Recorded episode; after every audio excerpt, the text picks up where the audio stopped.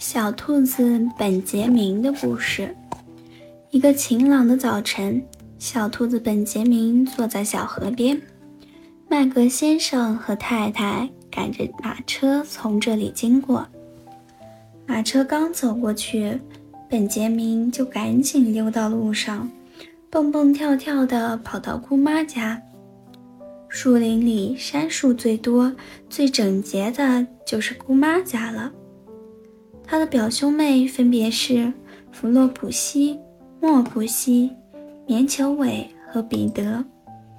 本杰明不想让姑妈看见自己来了，于是他悄悄地绕到大树后，差点儿和他的表弟彼得撞上。只见彼得可怜巴巴地坐在大树下面，裹着一条披肩。“嘿，彼得！”你的衣服呢？本杰明问道。彼得把自己在菜园里被追赶、弄丢了衣服和鞋子的经过讲给了表哥听。这时，洞里传来了妈妈呼唤彼得的声音。彼得对本杰明说：“也许出去走走，我的心情会好一些。”他们爬上了麦格先生家的围墙。看见了菜园里的稻草人，他穿着彼得的衣服和鞋子，还戴着帽麦格先生的旧毡帽。本杰明说：“从门下钻进去会弄坏我们的衣服，我觉得从梨树上爬下去是个很棒的选择。”彼得一头栽了下去，幸好下面是刚翻过的土地，很松软。菜地里留下了两行古怪的小脚印，尤其是本杰明的，因为他今天穿了一双小木鞋。彼得把稻草人的衣服和鞋子脱了下来，穿在了身上。本杰明打算用披肩包一些洋葱回去，把它们送给姑妈。彼得呆呆地站在那里，他好像听到了一些动静。心里很不安。本杰明美美的吃起了菜叶，他对彼得说：“我和爸爸经常来这里摘生菜吃，生菜的味道棒极了。”彼得对这些似乎并没有什么兴趣，他只想快点回家。他刚走了几步，披肩里的洋葱就掉出了一半。本杰明带着彼得朝花园的另一头走去。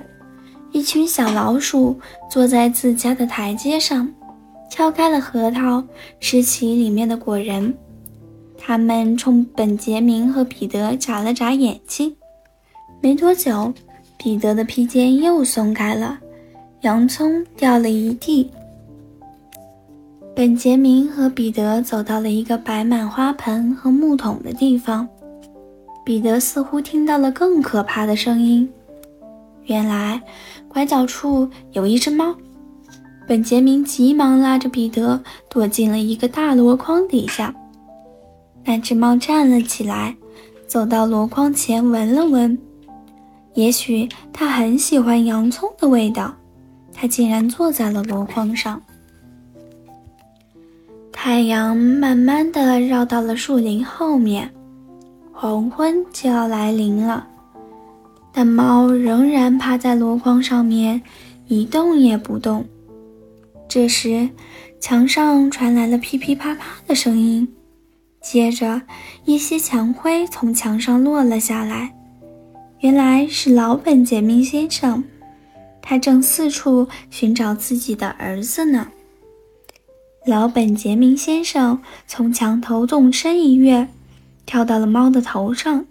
差点儿落到了猫背上，猫显然受到了惊吓，迅速跑掉了。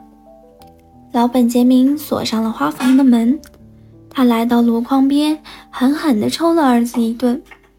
最后，老本杰明提着洋葱，押着小兔子们回家了。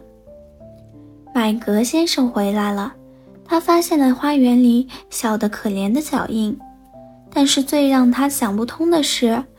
猫怎么会被锁在花房里呢？彼得带回了自己的衣服和鞋子，妈妈很高兴。弗洛普西和彼得把披肩叠好，妈妈把洋葱串起来，挂在了厨房的天花板上。